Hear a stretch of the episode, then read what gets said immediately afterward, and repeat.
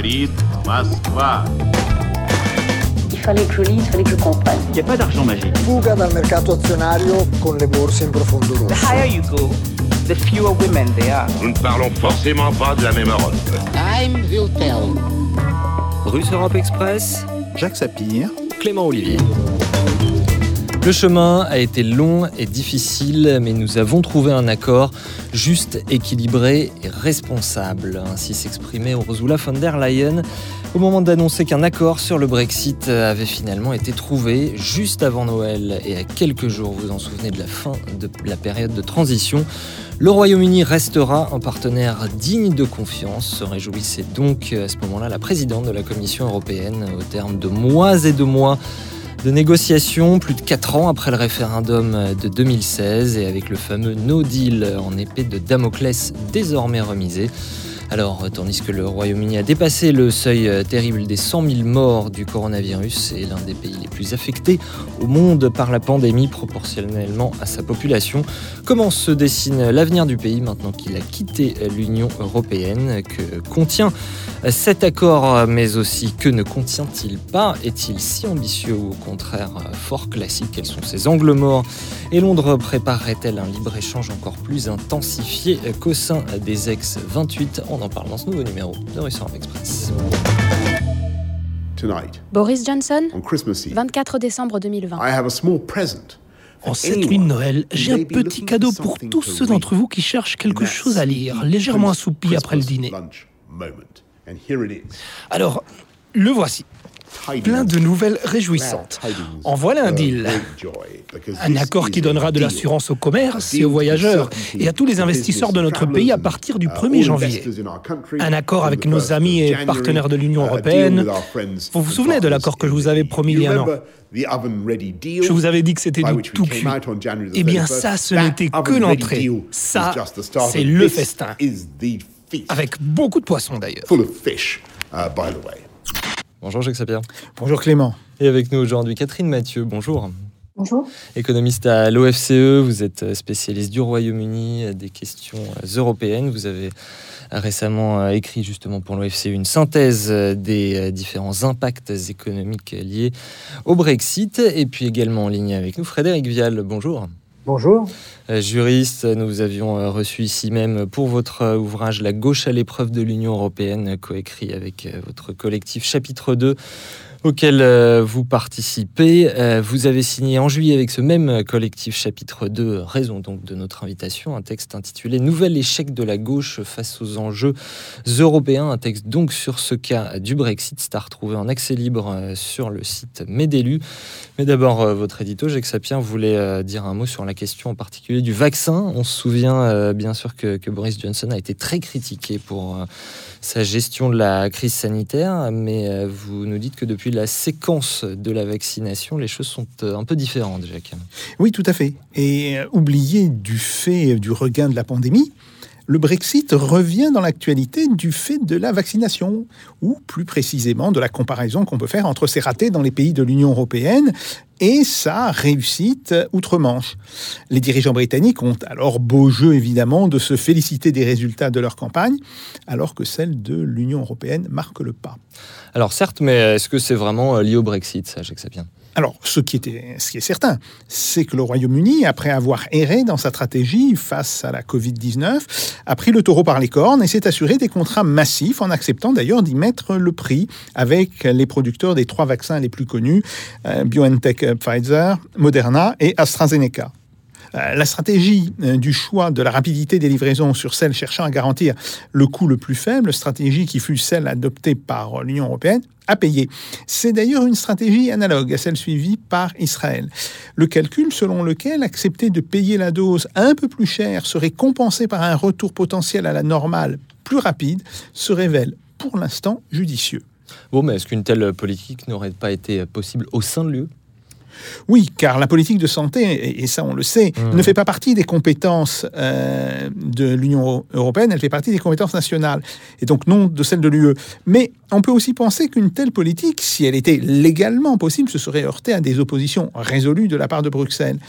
On constate alors que l'Union européenne et le Royaume-Uni qui avait enterré l'âge de guerre à la suite de l'accord de fin décembre 2020, se retrouve désormais dans une opposition frontale quant aux livraisons d'AstraZeneca. Alors, le manque de transparence de l'Union européenne quant au processus de négociation des contrats, quand il ne s'agit pas des contrats eux-mêmes, mmh. ne permet guère de se faire une opinion sur qui a tort et qui a raison. Mais tout ceci est fort symbolique des nouvelles relations entre l'UE, les pays qui la composent, et le Royaume-Uni. Il faudra accepter de considérer les intérêts de l'autre un mécanisme un peu étrange à la culture bruxelloise où l'on est sûr de détenir la vérité. Oh. Dans tous les cas, euh, la séquence qui vient va redéfinir la nature du lien entre le Royaume-Uni et le continent. Oui, oui, c'est tout à fait exact. Au-delà, en effet, se pose la question des relations euh, des pays qui composent l'Union européenne avec le Royaume-Uni, du fait de sa position géographique, mais aussi du fait de l'histoire, des traditions qu'elle crée. La France doit avoir des relations particulières avec le Royaume-Uni. Et on ne peut laisser sur ce point la maîtrise des opérations à Bruxelles. D'ailleurs, du temps du marché commun, et quand la Grande-Bretagne ne faisait pas partie justement de ce marché commun, la France avait développé des coopérations spécifiques avec Londres à côté de celles qu'elle développait avec l'Allemagne. Euh, si le Transal et l'Alphajet furent les fruits de cette coopération franco-allemande, euh, le Jaguar, mais aussi le Concorde, furent les résultats d'une coopération franco-britannique. La première leçon que l'on peut donc tirer du Brexit pour l'instant et l'urgence que la France reprenne en main les relations économiques avec le Royaume-Uni. Des relations économiques entre le Royaume-Uni et la France et puis évidemment les, autres euh, pays euh, de l'Union européenne et du monde. On va bien sûr y venir. Peut-être d'abord Catherine Mathieu, une euh, réaction à cet édito de Jacques Sapir sur le lien entre la stratégie de vaccination et le Brexit. C'est une question qui au Royaume-Uni polarise un petit peu l'opinion publique et qui a été peut-être présenté de façon très politique. Votre avis, Catherine Mathieu? Bah, ce qu'on sait, c'est qu'en fait, le Royaume-Uni a commencé à négocier avec les principaux fabricants de vaccins avant l'Union européenne, en particulier quand on parle d'AstraZeneca, hein, ce qui fait la une de la presse depuis euh, plusieurs jours. Le Royaume-Uni avait déjà négocié euh, avec AstraZeneca au printemps, alors que l'Union européenne n'a commencé à négocier qu'à l'été. Donc le Royaume-Uni s'y est pris plus tôt pour euh, discuter avec les fabricants de vaccins. Et puis dans le cas d'AstraZeneca, il y a une production qui se fait sur le sol britannique et un soutien euh, de l'État britannique à la production euh, au niveau de l'université d'Oxford de ce vaccin. Donc il y a eu une démarche plus active, me semble-t-il, du côté du Royaume-Uni pour euh, avoir des vaccins dès qu'il serait possible de faire vacciner la population, euh, plutôt euh, que ce qu'a fait l'Union européenne et probablement dans la volonté des Brexiteurs de sortir de l'Union européenne, il y avait de ce souhait aussi de montrer que en sortant de l'Union européenne, on serait plus libre de faire, de mener certaines politiques, notamment en ce qui concerne le vaccin. Donc en pratique, le Royaume-Uni a commencé à vacciner sa population début décembre. Ça n'est pas début décembre 2020, ce n'est pas beaucoup plus tôt que ce que nous mmh. avons fait dans l'Union européenne, mais on voit bien euh, qu'il y a eu plus de doses achetées, une politique plus active, et aujourd'hui on a à peu près 15% euh, de la population britannique qui a eu, qui a reçu la première dose de vaccin, alors qu'en France ou dans l'Union européenne, on est autour de 2% seulement de la population, donc ça a été plus efficace. De l'autre côté, l'Union européenne dit que si elle centralise justement ses achats, c'est pour que les pays ne s'opposent pas entre eux euh, et que ça ne fasse pas monter les prix. Oui, c'est logique euh, que, l'Union européenne dise cela, mais il n'empêche que l'Union européenne a négocié plus tardivement euh, avec euh, les producteurs de vaccins que des pays seuls, tels que le Royaume-Uni. Et ça, ça fait tout de même, je hmm. pense, partie des, reproches qu'on peut faire à l'Union européenne d'avoir démarré lentement ce processus d'achat de vaccins auprès des différents producteurs. Alors à propos de négociations, on sort d'un feuilleton de, de 4 ans euh, depuis le, référendum de juin 2016 sur le Brexit. Euh, ces négociations, elles ont donc fini par aboutir à un accord, euh, un accord de libre-échange qui peut sembler assez classique. Catherine Mathieu, j'ai envie de vous poser une question assez provocante. Tout ça pour ça? Oui, on pourrait dire que finalement, ça n'est quand même pas si mal que cela, que les Britanniques et l'Union européenne aient réussi à signer cet accord dans des délais finalement courts, hein, parce qu'on a commencé véritablement à parler de l'accord qui lierait sur le long terme le Royaume-Uni et l'Union européenne que depuis février il y a un an. Donc ça a été dans un délai court qu'on a réussi du côté britannique et de l'Union européenne à se mettre d'accord sur euh, cet accord qui euh, permet euh, aux Britanniques et aux pays de l'Union européenne de continuer à échanger sans droit de douane et sans quota. Donc ça, ça faisait partie des éléments qui étaient très importants pour les Britanniques, hein, de garder un libre-échange avec l'Union européenne. Et dans le tout ça pour ça, la question que vous posez, il y a quand même un élément sur lequel les Britanniques ont réussi à avancer par rapport à l'Union européenne, c'est-à-dire ne plus dépendre de la Cour de justice européenne. Pendant mmh longtemps, l'Union européenne avait dit que pour garder l'accès au marché européen, il faudrait que les Britanniques euh, restent soumis euh, à la Cour de justice européenne. Et on a dans cet accord euh, plutôt un système qui se met en place avec un système équilibré de tribunal arbitral entre le Royaume-Uni et l'Union européenne. Donc quelque chose de plus équilibré, peut-être, en tout cas, que ce qu'aurait souhaité l'Union européenne. Concernant le commerce, il n'y aura pas de droit de douane, pas de quota sur les marchandises. Euh, les entreprises britanniques vont néanmoins devoir se plier euh, aux normes européennes, ce qui semble assez logique puisque l'UE veut éviter euh, un dumping à ses portes, et puis passer par des contrôles aux frontières. On a quelques, disons, ruptures de fluidité en ce moment aux frontières. Je vous emmène BFM TV aux Pays-Bas avec une image. C'est un reportage en fait qui a été 13 janvier 2021 diffusé à la télévision là-bas. Alors la scène se passe quand des passagers anglais d'un ferry arrivent dans le pays par la douane. Évidemment, Brexit oblige. Écoutez. Bonjour monsieur. L'Angleterre est désormais un pays tiers des Pays-Bas. Depuis le Brexit, vous n'êtes plus autorisé à entrer en Europe avec de la nourriture comme de la viande, des fruits, des légumes ou du poisson, toutes ces choses-là. À objet de cet échange et de la discorde, le sandwich de ces Anglais. Et vous allez voir, c'est la suite de la discussion qui va faire que cette vidéo est en train de faire le tour du monde sur les réseaux sociaux. Il y a de la viande dans tous les sandwichs Oui. Ok, donc on va tous les prendre. Je suis désolé. Vraiment? Est-ce qu'on peut enlever la viande et je récupère le pain Non, tout va être confisqué. Bienvenue dans le Brexit, monsieur. Je suis désolé. Oh mon dieu. Ceci étant, euh, est-ce que ça va foncièrement changer les relations commerciales entre l'UE et ses partenaires européens, Catherine Mathieu? En tout cas, ça n'est pas le souhait des, entreprises, hein, ni du côté britannique, ni du côté de l'Union européenne. Mais effectivement, on a vu euh, depuis le 1er janvier, hein, depuis que le Royaume-Uni est sorti du marché unique, un, certain nombre de, frictions, euh, d'ailleurs davantage que ce qu'on aurait pu euh, penser, notamment sur les contrôles vétérinaires, sur les produits frais, en particulier sur les produits de la pêche. On a vu un certain nombre de problème qui se pose surtout pour les petites entreprises qui n'avaient pas l'habitude d'exporter en dehors de l'Union européenne et donc qui n'avaient pas l'habitude de remplir les formulaires douaniers, de remplir euh, les formulaires euh, nécessaires maintenant pour continuer avec l'Union européenne. Donc tout ça fait tout de même un début d'année qui est assez perturbé euh, mmh. pour les exportateurs britanniques, d'autant plus qu'en fait, du côté britannique, on n'a pas mis en place jusqu'à présent l'ensemble des contrôles qui devront aussi s'appliquer aux marchandises qui viendront de l'Union européenne. On s'est donné une période de six mois pour le faire au Royaume-Uni. Donc pour l'instant, on ne voit qu'une partie euh, des problèmes. Et effectivement, à très court terme, c'est assez difficile surtout euh, pour les petites entreprises. Alors, bon, jusqu'ici, le gouvernement britannique rassure les entreprises en leur disant qu'il va y avoir davantage, en particulier de vétérinaires qui vont être recrutés pour faire tous les contrôles phytosanitaires qui sont maintenant nécessaires pour exporter les produits euh, dans l'Union européenne. Et puis, progressivement, effectivement, on peut espérer une certaine... Euh, fluidité euh, du commerce qui reviendra, mais mmh. effectivement, hein, ça change les choses. Hein, D'être sorti euh, du marché unique, ça implique nécessairement plus de procédures administratives pour les entreprises britanniques comme pour celle de l'Union européenne un temps euh, donc d'adaptation, effectivement même de façon assez visible pour les consommateurs. Cette célèbre chaîne de supermarchés euh, britannique euh, bien connue, notamment des, Parisiens, qui a vu certains de ses rayons totalement vides.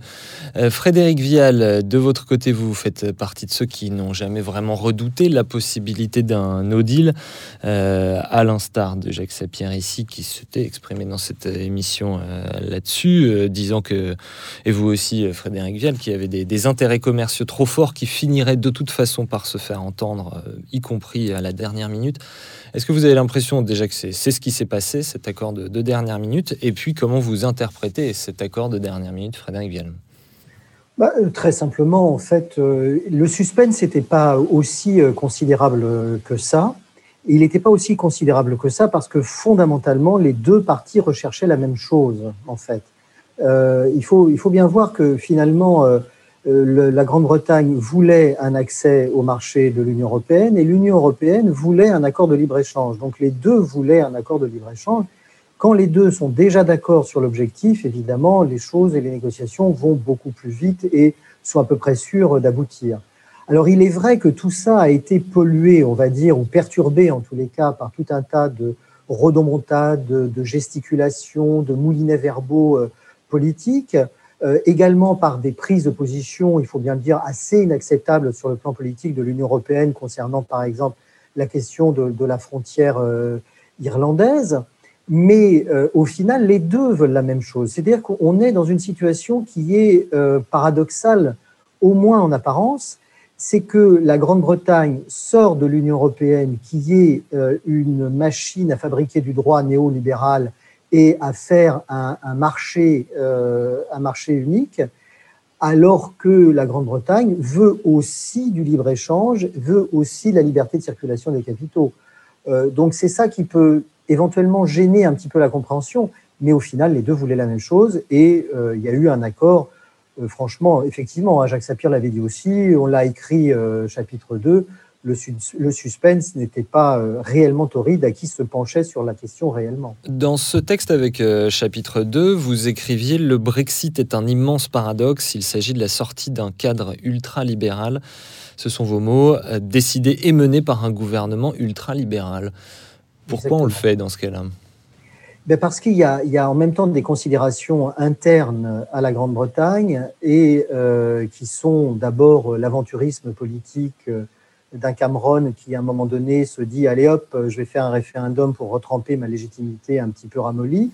Euh, voilà, donc c'est de, de l'amateurisme ou de l'aventurisme, je ne sais pas comment il faut dire ça de façon factuelle, disons qu'à l'époque, euh, il était persuadé que le référendum maintiendrait le royaume dans l'Union et euh, il cherchait à, reforger une légitimité et à montrer que le camp euh, des exiters n'était pas fort dans le pays. Exactement. C'était vraiment son opinion. C'était voilà, il avait un objectif politique de très court terme qu'il a allègrement raté. J'ai mené cette campagne de la seule façon que je connaisse. David Cameron. Dire avec franchise et passion ce que je pense et ce que je ressens. 24 juin 2016. Dans ma tête, mon cœur et mon âme. Je n'ai rien dissimulé. J'ai été parfaitement clair sur ma conviction que le Royaume-Uni serait plus fort et plus sûr en restant membre de l'Union européenne. Et j'avais clairement indiqué que c'était sur cela que portait le référendum et uniquement sur cela pas sur l'avenir de quelque homme politique que ce soit, moi y compris.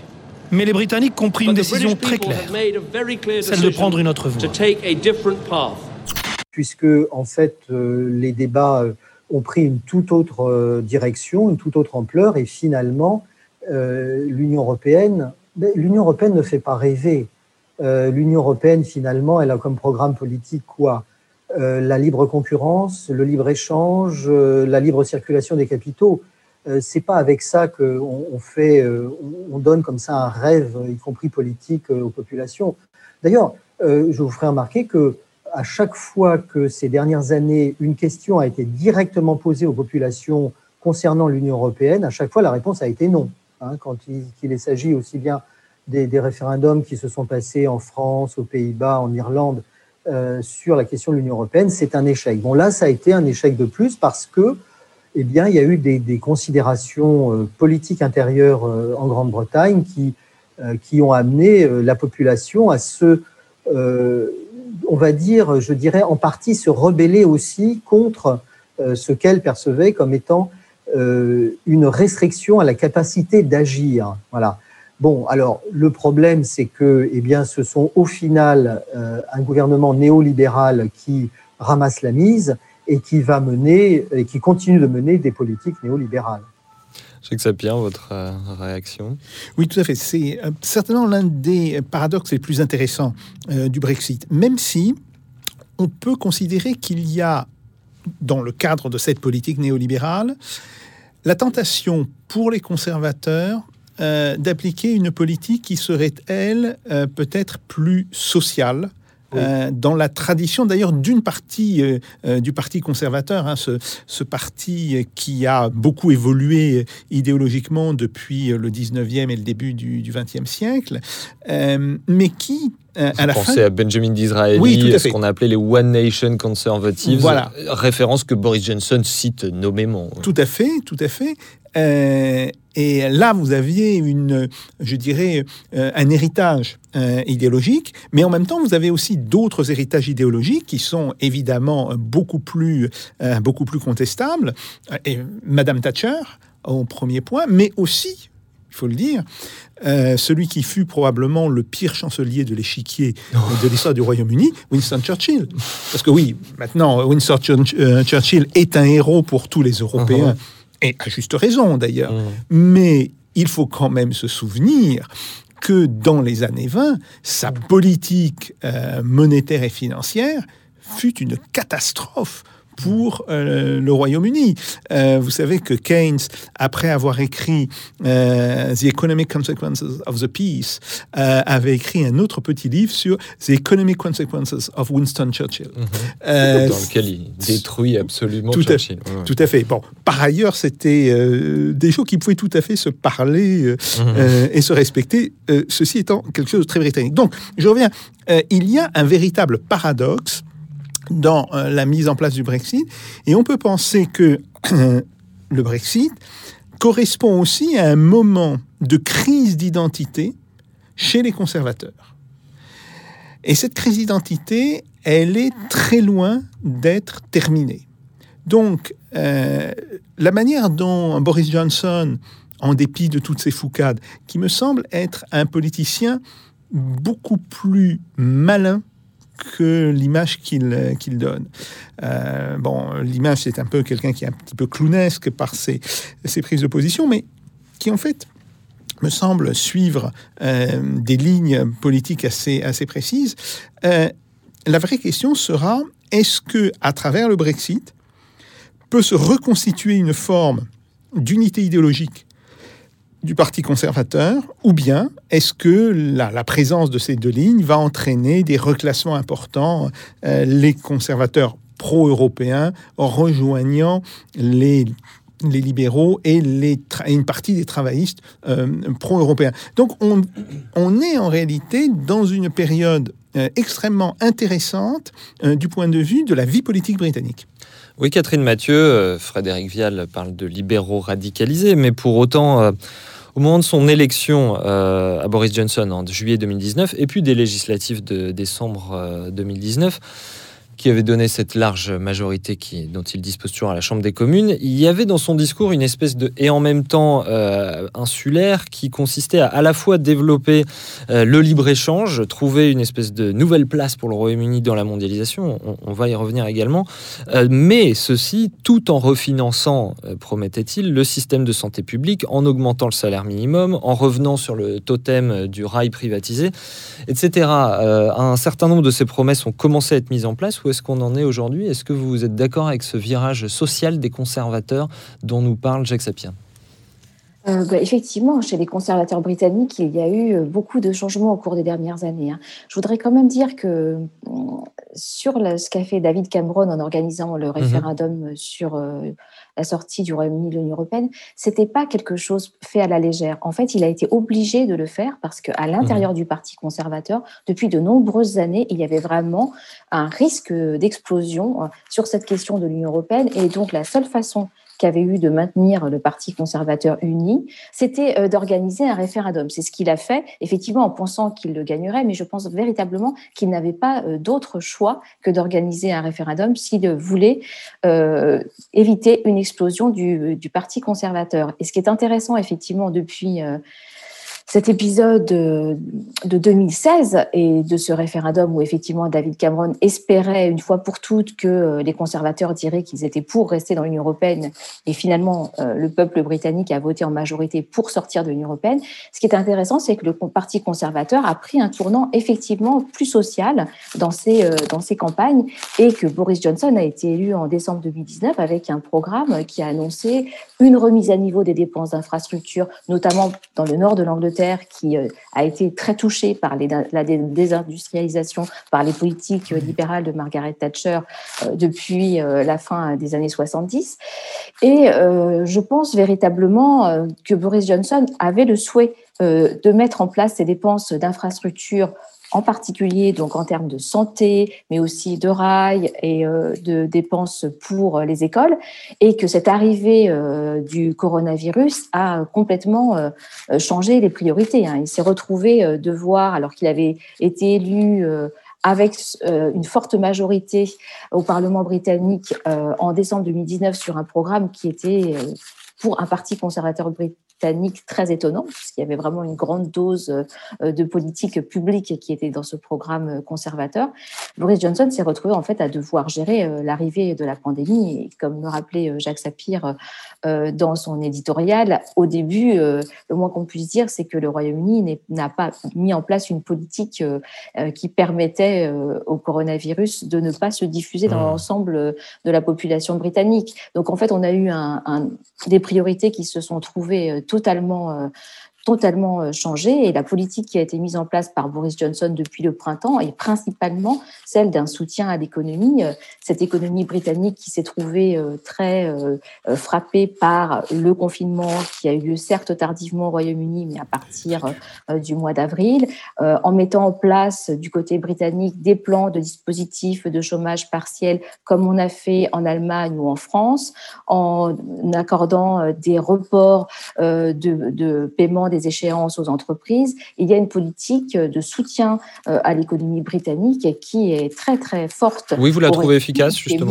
Pardon? Est-ce que vous la trouvez efficace? Ah, je pense oui qu'elle est très efficace. Effectivement, on voit qu'il n'y a, a, pas eu de hausse du taux de chômage au Royaume-Uni. Il y a euh, un soutien important à la fois pour les entreprises, pour euh, les salariés, vraiment en fait une politique euh, qui est euh, du même type que celle qu'on a mise en France. Et elle est absolument nécessaire pour éviter autant que possible un effondrement de l'économie britannique.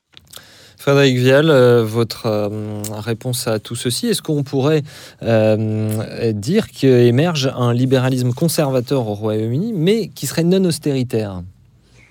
Non, mais très très visiblement, euh, effectivement, comme l'a indiqué Jacques Sapir tout à l'heure, euh, le, gouvernement actuel de Boris Johnson, qui effectivement est loin d'être le clown qu'il veut bien paraître, hein, ça c'est très clair, c'est quelqu'un de beaucoup plus malin, euh, mène actuellement une politique en direction des services publics, en direction d'un financement même d'une politique sociale, peut-on dire, qui qu'on n'a pas, euh, qu'on n'a pas nécessairement ailleurs. Euh, et ça m'amène à, compléter euh, l'analyse qui les analyses qui ont été faites jusque-là en disant que il y a certainement un, renouveau, enfin, y a du changement du côté des conservateurs, mais c'est, ce sur quoi on s'est beaucoup intéressé aussi à chapitre 2 dans le. Dans le, c'est votre sujet de prédilection, c'est ce qui se passe à gauche par rapport à l'Union européenne, bien sûr. Exactement, exactement. C'est-à-dire que là, euh, on a bien vu que les travaillistes, notamment euh, Corbyn, se sont retrouvés euh, piégés dans cette affaire-là. C'est-à-dire qu'ils ont été absolument incapables de, prendre une position à peu près, convenable sur les, en tous les cas qui est entendable, sur les, problèmes, les problèmes du moment, parce qu'ils sont pris, comme d'ailleurs d'autres forces de gauche sur le continent, dans ce discours de euh, l'Europe, l'Europe, l'Europe, qui serait euh, le, but ultime de la coopération internationaliste, quoi, en quelque sorte. Et, euh, y compris, on le voit, on le voit sur certaines forces qui se disent de gauche sur le continent et particulièrement en France, qui se trouvent en train de dire que, eh bien, il n'y a pas d'autre possibilité que de soutenir l'Union européenne en passant par pertes et profits, ce que fait et ce qu'est effectivement l'Union européenne, qui ne permet pas, en tous les cas, si on va euh, jusqu'au bout de sa logique, un certain nombre euh, de politiques euh, sociales qui pourtant seraient, seraient grandement nécessaires. Oui, dans votre papier, vous citez toute une partie des travaillistes qui, disent, qui, disaient qu'il n'existe de Brexit que de droite, Frédéric Vienne. Oui, c'est ça. C'est-à-dire qu'ils étaient en fait dans le soutien finalement de l'Union européenne euh, parce que par défaut. Et donc euh, cette espèce de position en porte-à-faux permanente, euh, bah, évidemment, ne pouvait pas aboutir à un succès électoral.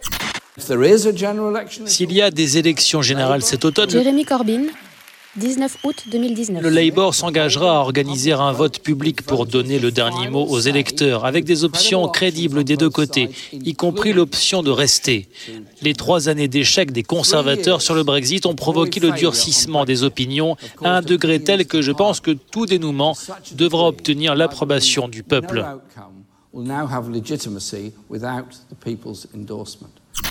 Mais, et, c'est le but un petit peu de notre, de notre travail lorsqu'on parle de nouvel échec de la gauche face aux, aux enjeux européens, c'est que ce, cette position de porte-à-faux, on la connaît aussi sur le continent et on la connaît aussi en France euh, d'une certaine gauche qui a euh, des discours très euh, lénifiants sur l'Union européenne, qui oublie beaucoup de choses de ce qu'elle fait réellement et des obstacles qu'elle pose à un certain nombre de, politiques euh, sociales et qui donc euh, se trouve dans la capacité de convaincre de la, nécessité ou de l'utilité de voter pour ces, pour ces, forces, ces forces qui se disent de gauche. Donc, le discours sur l'Union européenne qui a piégé les, les, les, travaillistes britanniques, eh bien, il piège aussi un certain nombre de forces politiques qui se disent à gauche sur le continent. Est-ce que Catherine Mathieu, euh, cette euh, gauche, notamment celle de Jeremy Corbyn, elle ne voyait pas le maintien dans l'Union européenne comme un moindre mal euh, face à un libéralisme, un libre-échangisme jugé encore pire hors de l'UE que dans l'UE? Bah, C'était très difficile hein, pour, euh, pour les travaillistes, hein, cette question du Brexit, parce qu'en particulier euh, chez euh, les travaillistes de gauche, il y avait toujours eu beaucoup d'hésitation par rapport à cette Europe très libérale qui se construisait. Et Jérémy Corbyn lui-même n'était pas un fervent, c'est le moins qu'on puisse dire, de rester dans l'Union européenne.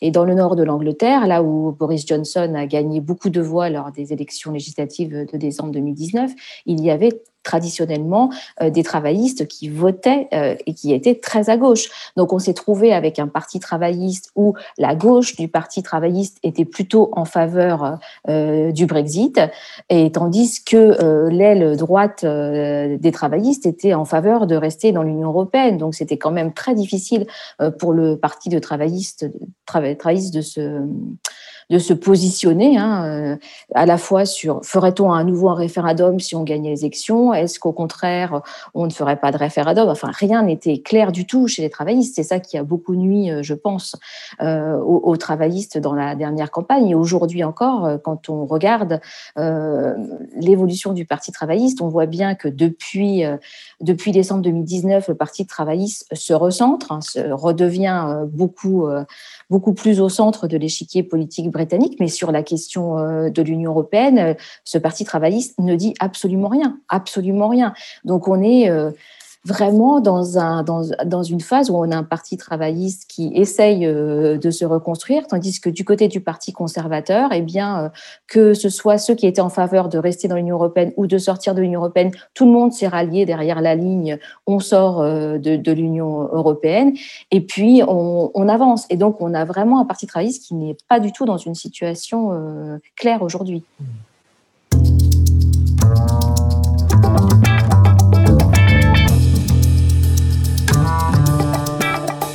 Russe Europe Express, Jacques Sapir, Clément Olivier. Alors, euh, se rallier euh, au Brexit, justement, euh, il y a des choses aussi qui, sont absentes de cet accord dont on parlait au début. la finance, notamment, elle ne fait pas partie de cet accord de libre-échange. Théoriquement, donc, la City n'a plus la possibilité de vendre ses produits financiers chez nous sur le continent, mais de nombreuses dérogations ont déjà été accordées. quelle est votre analyse de la situation, Catherine Mathieu? Alors effectivement, cette question des, services financiers, c'est vraiment le, grand absent euh, de l'accord de décembre dernier. Et c'est vraiment très étonnant parce que c'est sur ce point-là que les Britanniques avaient euh, le plus à, gagner. Hein. La, la, City et les services financiers de façon générale, ça représente 7% du produit intérieur brut britannique, ça représente des millions d'emplois. Or, les Britanniques n'ont pas réussi à négocier avec l'Union européenne sur cette question-là pendant la période de transition. Et on se trouve dans la situation aujourd'hui où simplement, entre guillemets, simplement, euh, les Britanniques et l'Union européenne discutent euh, pour la mise en place de protocoles d'accords qui devrait permettre de maintenir l'équivalence euh, des ventes de services financiers britanniques sur les marchés de l'Union européenne. Et ces discussions doivent se mener en ce moment et devraient euh, arriver euh, à échéance à la fin mars de cette année. Mais on voit bien que du côté de l'Union européenne, il n'y avait aucun intérêt à discuter sur ces services financiers britanniques qui sont véritablement le point fort de l'économie britannique. Et de ce point de vue-là, l'Union européenne a gagné dans la négociation avec le Royaume-Uni en évitant soigneusement qu'on parle de cette question des services financiers alors à très court terme, je pense que pour la City, ça ne veut pas dire quelque chose nécessairement de, négatif, hein, parce que bon, pour l'instant déjà, les, pays de l'Union européenne sont très largement dépendants euh, de la City pour un certain nombre de services financiers. À terme, le but du côté de l'Union européenne, c'est plutôt de pouvoir avoir davantage de services financiers qui soient sûrs euh, à l'intérieur de la zone euro. Pour l'instant, ça n'est pas fait, ça prendra un petit peu de temps. Il y a de plus de la concurrence entre les places financières de la zone euro, les grandes places qui essayent d'attirer Paris, Francfort, euh, Bruxelles, euh, euh, Amsterdam, pardon, essayent d'attirer les activités de la City. Donc il y a un système un petit peu de concurrence qui, qui s'est mis en place à l'intérieur de la zone euro. Alors, à plus long terme, pour euh, la City, je pense qu'il y a vraiment deux grands types de, scénarios possibles. Hein. Oui, j'allais dire, vous, vous ne faites pas partie des gens qui croient à ce scénario du Singapour sur Tamise. Je pense qu'en tout cas, du côté de la City, aujourd'hui, on essaye d'obtenir des accords d'équivalence euh, pour continuer à commercer avec, à vendre des services financiers auprès de l'Union européenne, qu'on n'est pas dans une stratégie euh, de Singapour sur Tamise, effectivement. Le problème, c'est que si l'Union européenne, me semble-t-il, hein, le problème, c'est que si l'Union européenne garde une position très dure vis-à-vis du Royaume-Uni et refuse d'accorder des accords d'équivalence, eh bien là, à ce moment-là, la seule solution pour la City, ce sera de, de partir dans une stratégie, donc ce qui serait le deuxième scénario de Singapour sur Tamise, d'essayer de se déréguler au maximum, de continuer. Une stratégie offensive, c'est ça hein. ben, euh, Oui, en fait, en, en disant mais si on ne peut plus avoir un accès simple au marché de l'Union européenne, eh bien, on va partir dans, un autre, euh, dans une autre stratégie, déréguler davantage.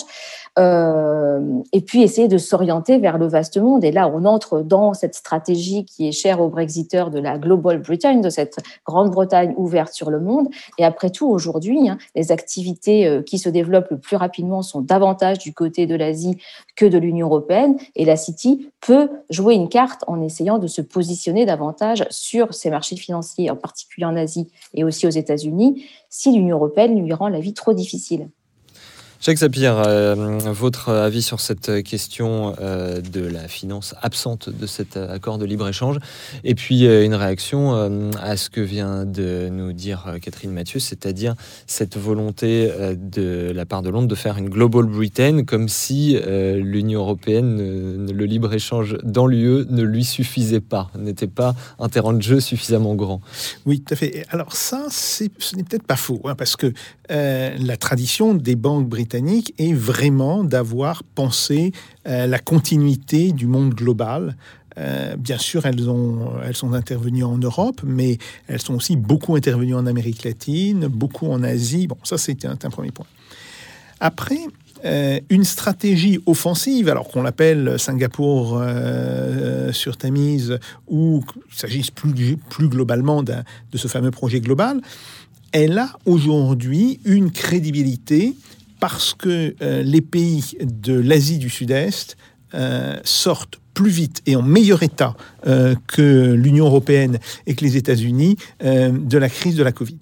Ça, si vous voulez, c'est quelque chose d'extrêmement frappant quand vous reprenez toutes les trajectoires de sortie de crise qui ont été compilées par le Fonds monétaire international. Alors, elles ont été compilées avant la deuxième vague de la pandémie, si vous rajoutez là le, choc de cette deuxième vague, il, est tout à fait évident que l'écart entre la Chine, le Vietnam, la Corée, etc., et l'Union européenne, l'Europe au sens large, va vraiment s'agrandir. Donc, de ce point de vue-là, mais c'est quelque chose, si vous voulez, que Boris Johnson ne pouvait pas prévoir hein, euh, euh, très clairement. Euh, là, vous avez à l'évidence une opportunité actuellement qui est en train de se révéler. Après, vous avez aussi un autre problème, qui est celui que la Grande-Bretagne joue la carte des services financiers, des services bancaires, donc joue la carte d'un monde globalisé mais cherche néanmoins à protéger son industrie.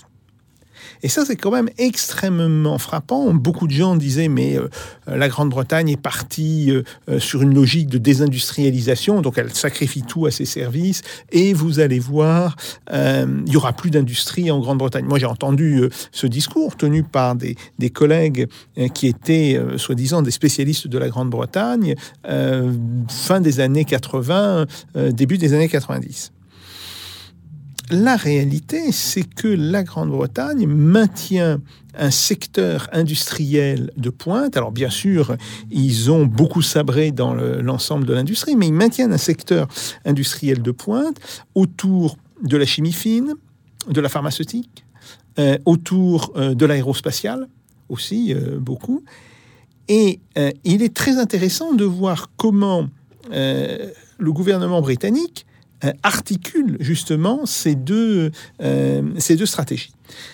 De ce point de vue-là, je pense que euh, l'arrivée au poste de Premier ministre de Theresa May a représenté la deuxième mort de Margaret Thatcher. Mhm. Parce que Theresa May, avant déjà Boris Johnson, avait commencé à prendre ce tournant, avait commencé à, bien sûr, en respectant les, fondamentaux euh, du système économique euh, britannique, mais avait vraiment cherché à euh, se, centrer sur la question de l'industrie.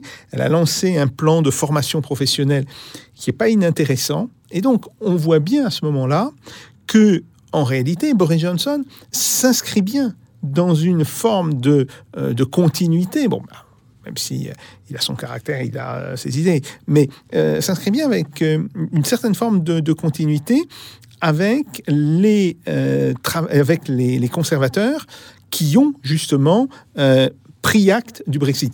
Theresa May, personnellement, n'était pas pour le Brexit, mais elle l'a pris en charge. Elle l'a pris en charge et puis elle a dit a Brexit is a Brexit. Hmm. donc voilà, ne comptez pas sur moi pour vouloir revenir sur le résultat du référendum. Donc ça, c'est un point important. Après, je suis entièrement d'accord avec ce qu'a dit Frédéric Vial sur les problèmes du Parti travailliste. Et on voit bien que en réalité, euh, le Parti travailliste est dans la seringue, même, bon, mettons de côté euh, des épiphénomènes comme euh, les problèmes qu'a eu Jeremy Corbyn, les, accusations d'antisémitisme, etc., qui sont très largement fausses, mais bon, ça, c'est pas un problème. Mais la vérité, c'est que le Parti travailliste est dans la seringue depuis que Madame Theresa May est arrivé au pouvoir, même si ça s'est pas vu immédiatement, euh, ça n'a fait que se, euh, que se renforcer. Et donc là, va se poser un vrai problème de savoir euh, quelle va être la nouvelle idéologie du Parti travailliste. Est-ce qu'il se recentre sur un petit peu ses fondamentaux historiques ou alors, euh, est-ce qu'il tente de faire euh, cette, je dirais, euh, cette grande alliance entre toute la partie gentrifiée de la Grande-Bretagne, mais qui tient d'une certaine manière pas mal à l'Europe, mais à ce moment-là, on ne verra pas énormément de différence avec le Parti social-démocrate. Donc il risque, si vous voulez, euh, dans cette deuxième hypothèse, qui peut lui assurer une certaine survie à court terme, euh, il, a, euh, il est confronté véritablement à un problème euh, d'identité fondamentale de ce que représente le, travaillisme en Grande-Bretagne. Frédéric Vial, vous vous êtes intéressé à ce sujet euh, en tant que militant de gauche français, en l'occurrence, et vous concluez ce papier avec vos camarades de chapitre 2 sur le site de Médélu. Vous le concluez en disant que la non-appartenance du Royaume-Uni à la zone euro doit conduire à éviter de généraliser cette expérience du Brexit. Par contre, ce que vous dites, et c'est là que vous serez certainement plutôt d'accord avec Jacques Sapir, ce que vous dites, c'est que les gauches européennes devraient au contraire observer ce qui s'est passé du côté du Labour, mais pour ne pas reproduire la même chose, Frédéric Vial. Oui, oui, pour exactement les, raisons que, vient d'indiquer euh, Jacques Sapir. C'est-à-dire que, euh, effectivement, euh, si être de gauche, ça veut dire quelque chose, euh, ça veut dire à un moment donné se dire qu'on va avoir des politiques de redistribution, on va avoir des politiques sociales, on va avoir euh, des politiques euh, qui sont avec un certain financement, éventuellement même du déficit. On va voir toutes ces choses qui peuvent paraître aux ordos libéraux parfaitement iconoclastes. Et ces politiques-là, si on a l'ambition de, de, les mener, euh, il ne s'agit pas seulement de monter sur une estrade et de dire mon ennemi c'est la finance, mais il s'agit beaucoup plus euh, d'avoir réellement une politique de soutien aux services publics, de reconstruction d'une capacité industrielle, enfin toutes ces, choses-là euh, pour lesquelles les règles de libre-échange, les règles de circulation des capitaux internes du marché unique de l'Union européenne doivent au minimum être interrogés. Voyez, euh, au minimum être interrogés. Et euh, à partir du moment où euh, les, les, gauches européennes, et en tous les cas certaines des forces de gauche en France, ont utilisé l'Europe comme un moyen de se défausser et politiquement de, de, leur ralliement vers un certain, un certain néolibéralisme, eh bien, euh, elles se trouvent, comme, comme l'a très bien dit, enfin, dans la seringue, c'est-à-dire à quoi servent-elles? Elles doivent démontrer maintenant à quoi servent-elles dans un contexte euh, dont elles acceptent les règles fondamentales, les règles fondamentales qui sont, qui sont portées, qui sont posées, qui sont déterminées par l'Union européenne. Et, ça, euh, effectivement, l'expérience qui est en train de se dérouler sous nos yeux en Grande-Bretagne, oui, en effet, euh, il y a un certain nombre de gauches qui devraient regarder, de forces de gauche qui devraient regarder ça de très près, parce que ça, ça leur pose la question de la démonstration auprès des électeurs à quoi servent-ils? Voilà, s'ils n'arrivent pas à répondre, à, à, forger une réponse à cela, s'ils n'arrivent pas à se confronter aux problèmes que leur pose et que pose d'une manière générale l'Union européenne en tant que machine à fabriquer du droit néolibéral, eh la question se posera inévitablement de leur utilité. Et à partir du moment où une force politique n'arrive pas à démontrer de son utilité, bon, ben on peut dire effectivement euh, qu'elle est quasiment morte. Et inversement, vous dites euh, que la sortie de l'UE pour elle-même n'est pas un programme en soi. Alors, de l'autre euh, côté euh, de l'échiquier politique et puis euh, du côté britannique de la Manche, Catherine Mathieu, pour revenir à cette question de la Global Britain, on a deux choses, deux déclarations. On en est au stade de déclaration actuellement, mais qui sont tombées récemment. D'une part, Londres vient de demander de rejoindre le partenariat transpacifique, donc le CPTPP, qui comprend notamment l'Australie, le Canada, le Japon, le Mexique. Et on se souvient que Donald Trump en avait retiré les États-Unis en 2017. De l'autre côté, on a euh, cette special relation avec les États-Unis qui, euh, évidemment, euh, va évoluer aussi sous la présidence de Joe Biden. on parle, les, communiqués de Downing Street sur leur premier coup de fil parlent d'approfondir l'alliance entre les deux nations. Qu'est-ce que vous pensez de tout ceci, Catherine Mathieu?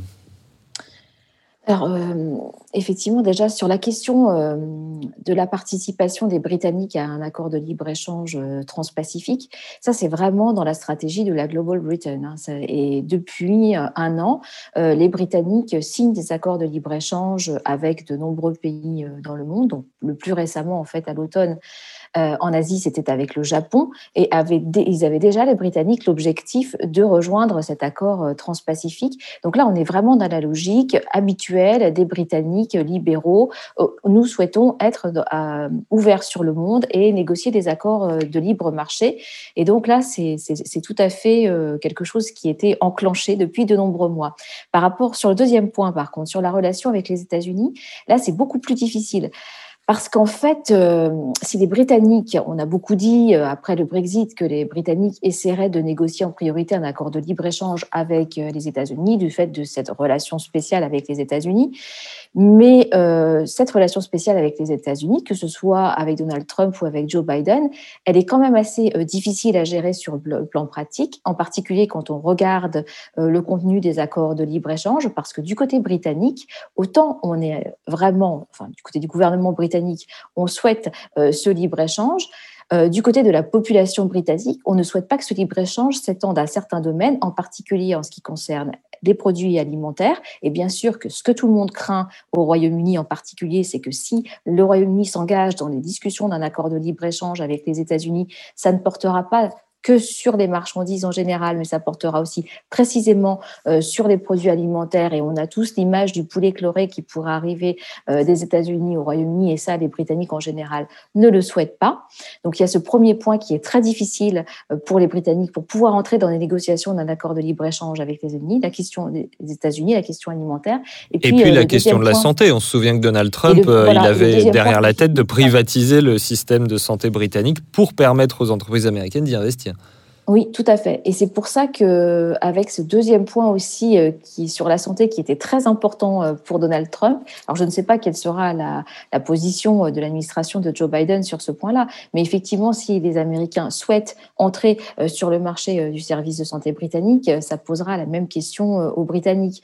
Donc, c'est assez difficile pour les, Britanniques d'entrer dans des négociations de, libre échange euh, avec euh, les États-Unis et c'est beaucoup plus facile euh, d'avoir des accords de libre-échange de de dimension plus réduite avec des économies, donc en particulier en Asie, que d'avoir un accord de libre-échange très détaillé avec les États-Unis.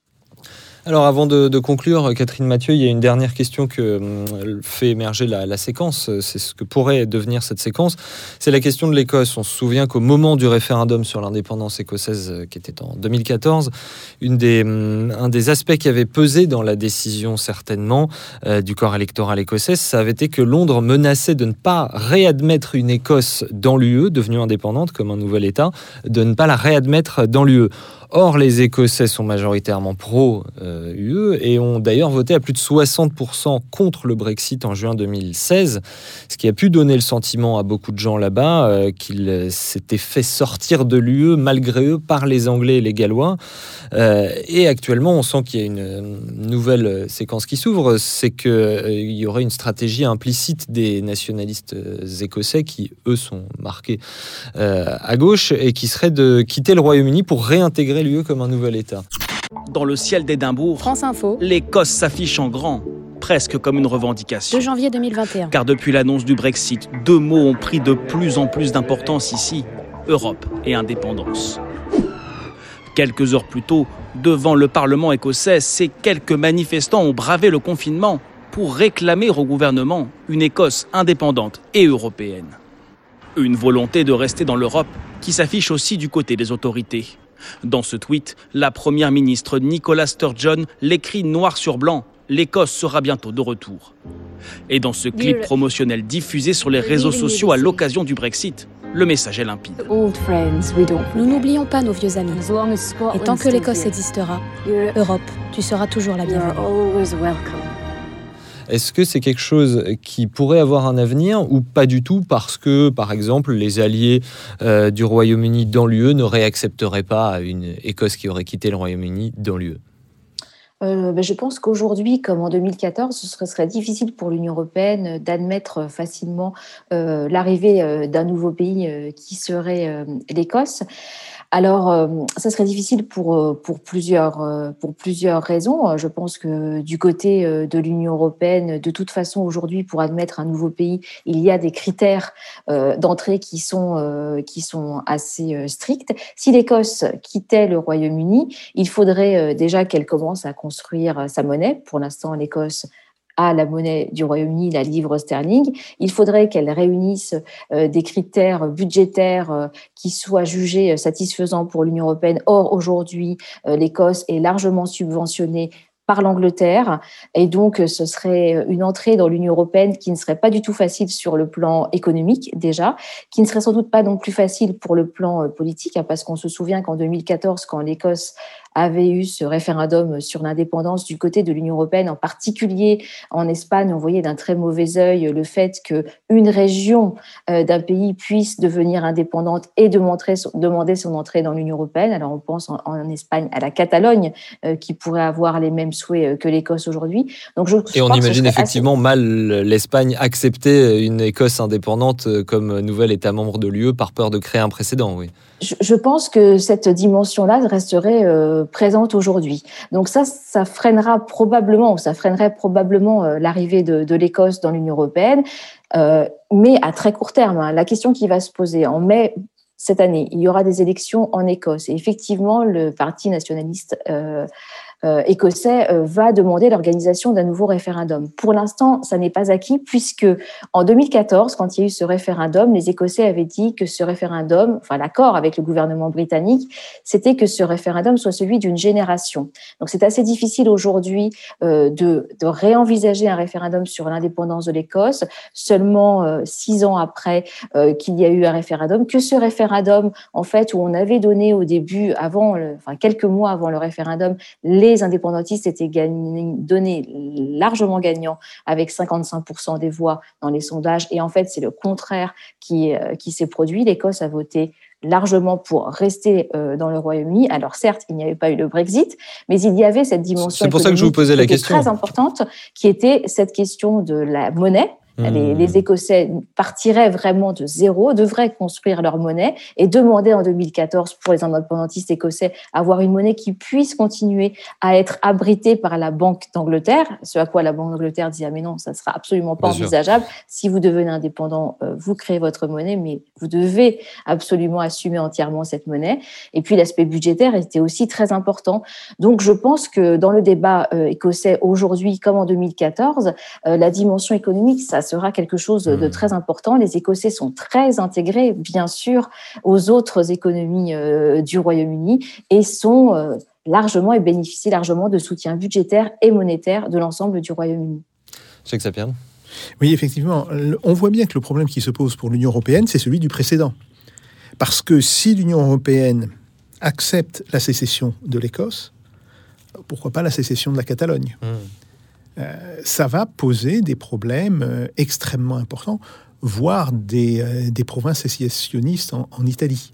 Donc, ça pose un, véritable problème. Et pour l'instant, il me semble que l'attitude des dirigeants européens, pas des dirigeants des pays, mais que ce soit Madame von der Leyen, etc., est plutôt de dire on ne touche à rien.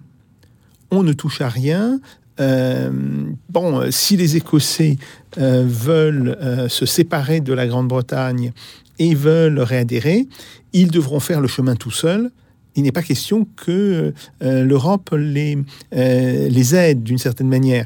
Et il est clair là que les Espagnols seront extrêmement vigilants. Hein. vous savez que l'Espagne, d'ailleurs, c'est un petit point, l'Espagne est le seul pays de l'Union européenne et de l'OTAN à n'avoir jamais reconnu l'indépendance du Kosovo. Hmm.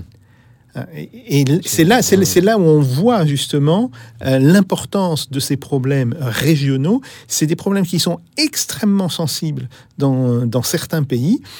Et euh, oui, je ne crois pas que, le, euh, que les Écossais, qui, me semble-t-il, se font un petit peu des, des illusions, puissent si facilement que cela quitter le Royaume-Uni et euh, arriver en Europe comme un pays indépendant. Frédéric Vial, un petit mot pour euh, finir. Alors peut-être pas sur l'Écosse, mais sur euh, la manière dont vous voyez le, les 27 dans l'après. pour, euh, pour moi, le Brexit, en fait, euh, c'est le retour à, à, la, une certaine réalité. C'est-à-dire qu'on a eu pendant des années euh, euh, les Européens qui nous ont expliqué des étoiles dans les yeux que euh, le projet européen, qu'ils confondent d'ailleurs avec, euh, avec l'Union européenne, il n'y avait pas de possibilité d'être en dehors de ça et que c'était le beau, le bon, le raisonnable, etc et que tous les pays qui sortaient ou qui avaient l'intention de sortir leur tomberaient dessus des pluies de grenouilles. Bon, on voit aujourd'hui, et là le, débat qu'on a eu euh, autour de cette question-là le, montre bien que les choses sont infiniment plus calmes que ça, moins et, infiniment plus complexes que ça, et on voit surtout que euh, bah, de fait l'Union européenne est véritablement en panne d'un projet. Et que si elle se réduit, et c'est de plus en plus visible à ce qu'elle est, c'est-à-dire un marché unique, libre concurrence, libre circulation euh, des capitaux essentiellement, eh bien, euh, elle ne fait pas réellement, elle ne fait plus, elle ne porte elle ne donne plus l'impression de porter euh, un projet quelconque. Euh, donc, comment est-ce que on, peut voir maintenant l'avenir euh, des 27 Il est certain que si l'Union européenne n'est pas capable de renouveler ou de donner l'impression qu'elle est en mesure de renouveler un projet politique, eh bien, pour le reste, son avenir est quand même tout à fait, tout à fait incertain. Et pour ma part, je pense qu'elle n'en est pas capable. C'est-à-dire que j'ai véritablement l'impression, et on le voit ces derniers temps, que son incapacité à s'adapter à la réalité du monde euh, me donne véritablement de plus en plus l'impression que ce, ce, projet est quelque peu dinosaurien. Catherine Mathieu, une rapide réponse. Je dirais euh, que du côté de l'Union européenne, effectivement, depuis quatre ans, on a quand même largement vu une unité européenne qui s'est faite sur cette question du Brexit. Hein, comment euh, comment euh, éviter qu'un pays sorte de l'Union européenne sans que l'Union européenne se désintègre elle-même euh, maintenant, la question qui se pose, effectivement, c'est de savoir quel projet l'Union européenne peut construire. Et on a véritablement l'impression que ça, c'est un chemin euh, très difficile pour l'Union européenne. Alors, on aurait pu penser, par exemple, que sur la question euh, des vaccins, ça serait une façon pour l'Union européenne de trouver un chemin rassembleur pour l'ensemble des pays de l'Union européenne. Mais ça semble être quelque chose de très difficile quand même.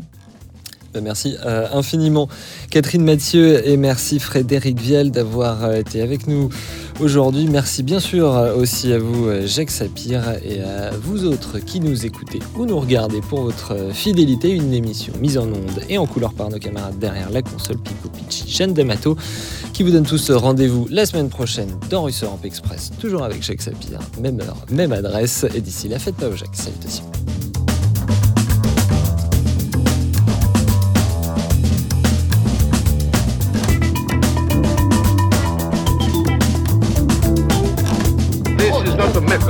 This is provocation. Let them do. No, no, no.